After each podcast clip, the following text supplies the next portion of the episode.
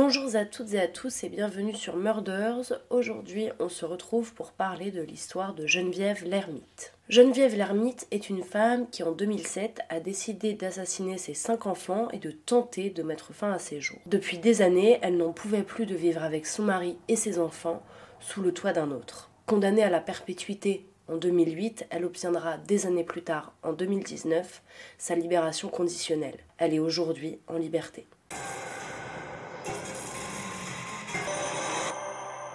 Geneviève Lermite est née le 16 novembre 1966 à Bruxelles. Son père, Michel, était un, euh, homme d'affaires assez important et sa maman, Marina Schornaffer, une infirmière. Geneviève a deux sœurs, Catherine née en 1969 et Mireille née en 1972. Pendant ses études et euh, toute sa scolarité à peu près, euh, Geneviève a un peu du mal avec les cours. Elle a déjà, en fait, elle a pas très confiance en elle et en plus de ça, à l'école, ça se passe pas bien parce que comme elle a pas confiance en elle, elle n'arrive pas à travailler suffisamment, donc elle ramène pas forcément des bonnes notes. Ses parents sont pas très contents.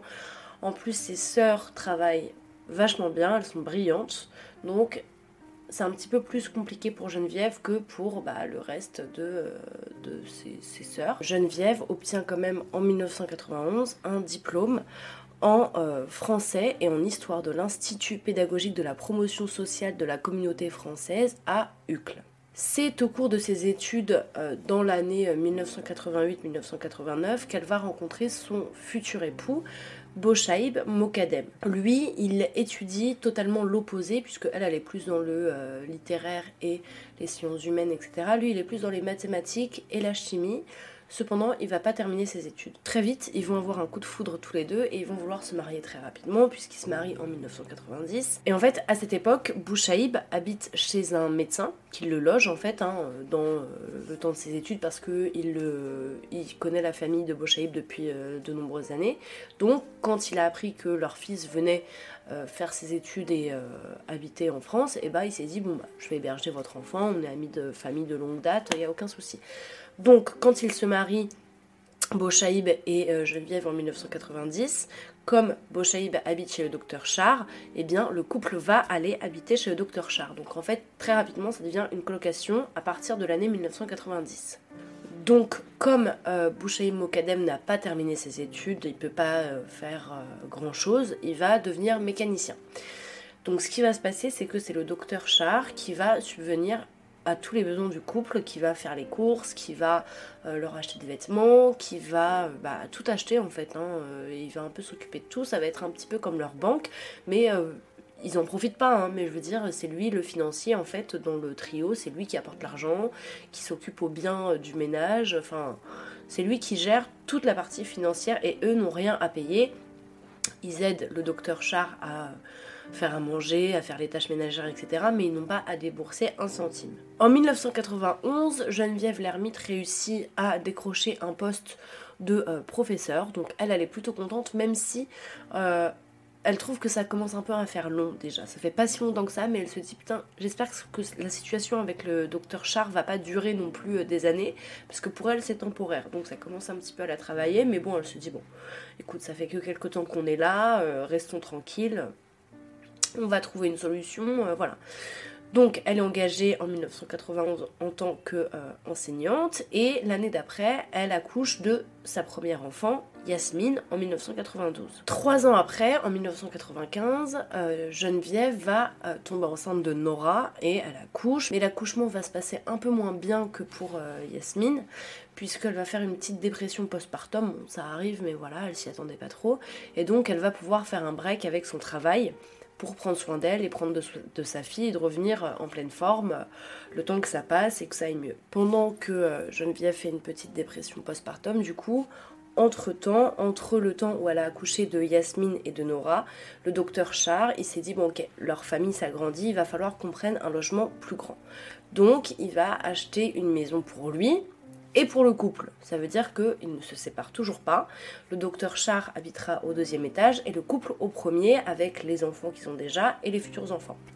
Donc après la dépression postpartum, ils vont tous aller euh, habiter dans la grande maison et le docteur Char va engager en fait Bouchaïb en tant qu'employé et euh, voilà pour que ça se mette un petit peu en place et qu'il gagne un peu plus d'argent pour essayer d'aussi euh, décharger un petit peu euh, Geneviève, qui du coup, dans le couple, est celle qui rapporte plus d'argent, même si, encore une fois, c'est le docteur Char qui paye pour les courses, les, déplacements, les vacances, vraiment c'est leur banque. Le docteur Char garde son appartement pour ses consultations et dans la maison en fait il va donner de l'assurance vie à chaque membre de la famille de Bouchaïb. Bouchaïb aura un petit peu d'argent s'il arrive quelque chose, que Geneviève aura un petit peu d'argent et que les enfants auront un petit peu d'argent. Donc Bouchaïb est donc euh, employé par le docteur Char en tant que son assistant. Au début, il le prend pas tout le temps et puis au fur et à mesure, il le prend euh, à temps plein. La famille s'agrandit encore une fois.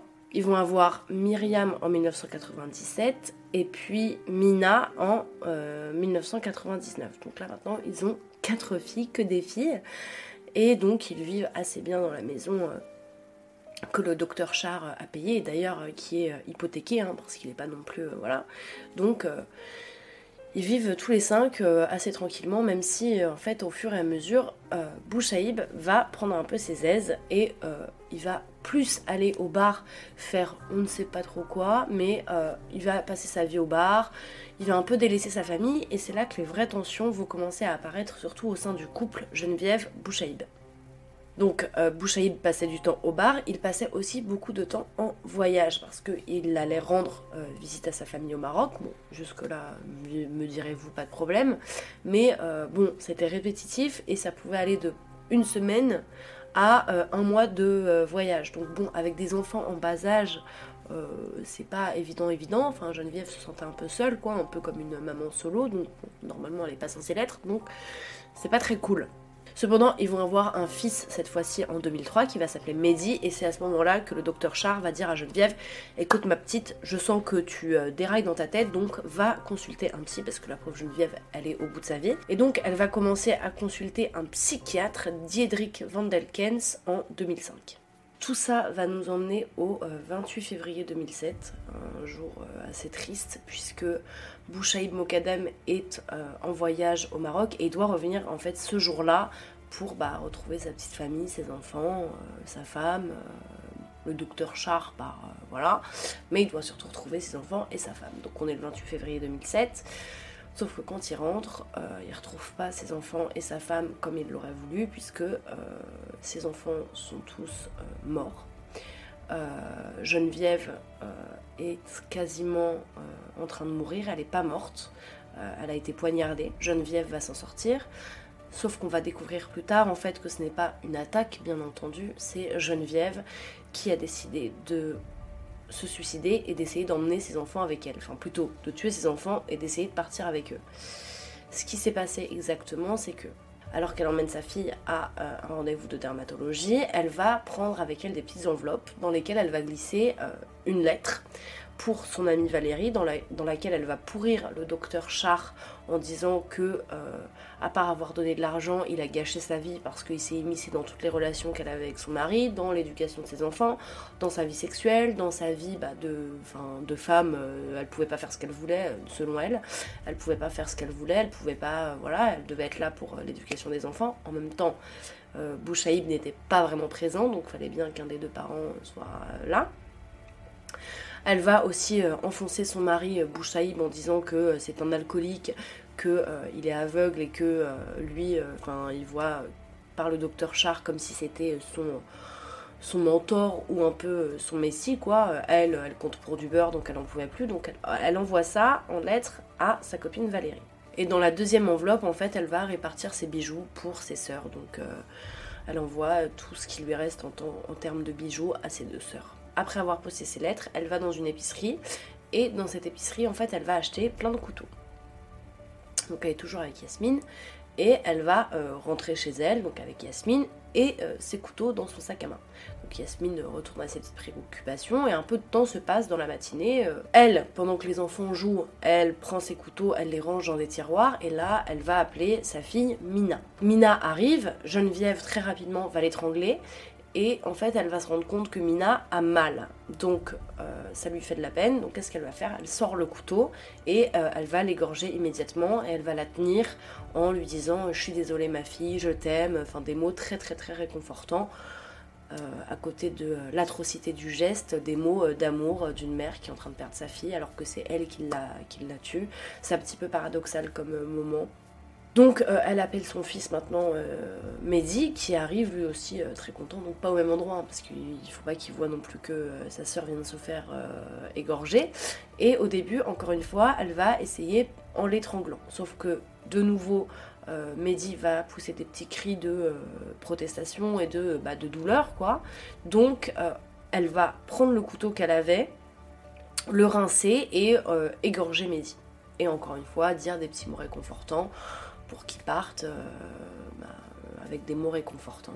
Donc ensuite ce fut au tour de Myriam. Pour Myriam, en fait ce qu'elle a fait c'est qu'elle est allée euh, dans le bureau et qu'elle dit à Myriam viens viens Myriam j'ai une surprise pour toi etc. Elle l'a fait asseoir sur, une, sur la chaise de bureau et euh, elle lui dit mets un foulard bleu comme ça sur tes yeux, bande-toi les yeux quoi en fait. Et euh, ce qui va se passer, c'est qu'elle arrive, euh, Geneviève, donc elle dit cache-toi les yeux, cache-toi les yeux et tout. Elle arrive avec une plaque euh, de béton, enfin, je crois que c'est de béton, une grosse plaque de béton, et elle lui fracasse sur la tête. Ça la shoot un petit peu, mais elle tombe pas non plus dans les, dans les pommes. Et elle va directement l'égorger, pareil, pour que ce soit rapide et qu'elle ait pas le temps de crier, quoi.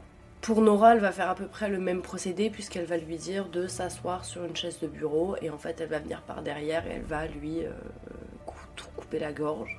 Donc euh, ça sera encore une fois très très rapide pour euh, ces pauvres petits enfants. Après qu'elle se soit occupée de Nora, ce qu'elle va faire c'est qu'elle va aller dans la salle de bain et elle va prendre du sang de Nora et elle va écrire Jude et en fait, elle dira plus tard qu'elle euh, voulait écrire euh, Judas, euh, comme pour dire c'est Judas qui m'a guidée dans ce travail machiavélique.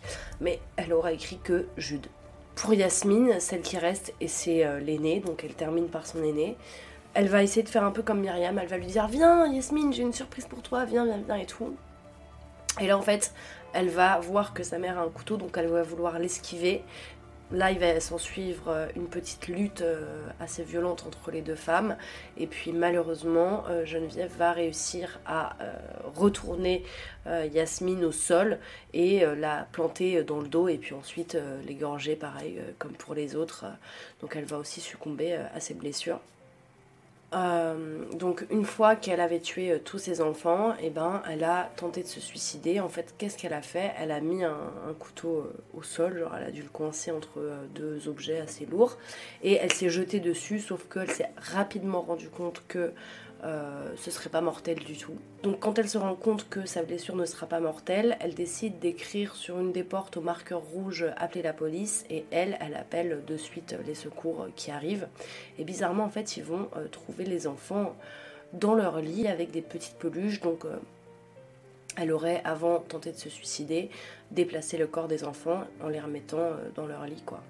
Donc en 2008, elle a été condamnée à la prison à perpétuité mais euh, elle a tenté aussi de se suicider en hôpital psychiatrique en 2013 il me semble. Et puis à partir de 2017 en fait elle commence à faire des demandes de remise en liberté, ce qui est, refusé jusqu'en 2019 où pour le coup sa demande de mise en liberté conditionnelle est acceptée et donc euh, elle sort. Mais bien évidemment elle a des obligations de soins donc euh, aller voir des médecins, des psychologues, des psychiatres. Elle peut pas faire tout ce qu'elle veut bien heureusement. C'est tout pour l'histoire de Geneviève l'ermite, j'espère qu'elle vous aura plu et on se retrouve très vite pour une prochaine histoire sur Murders.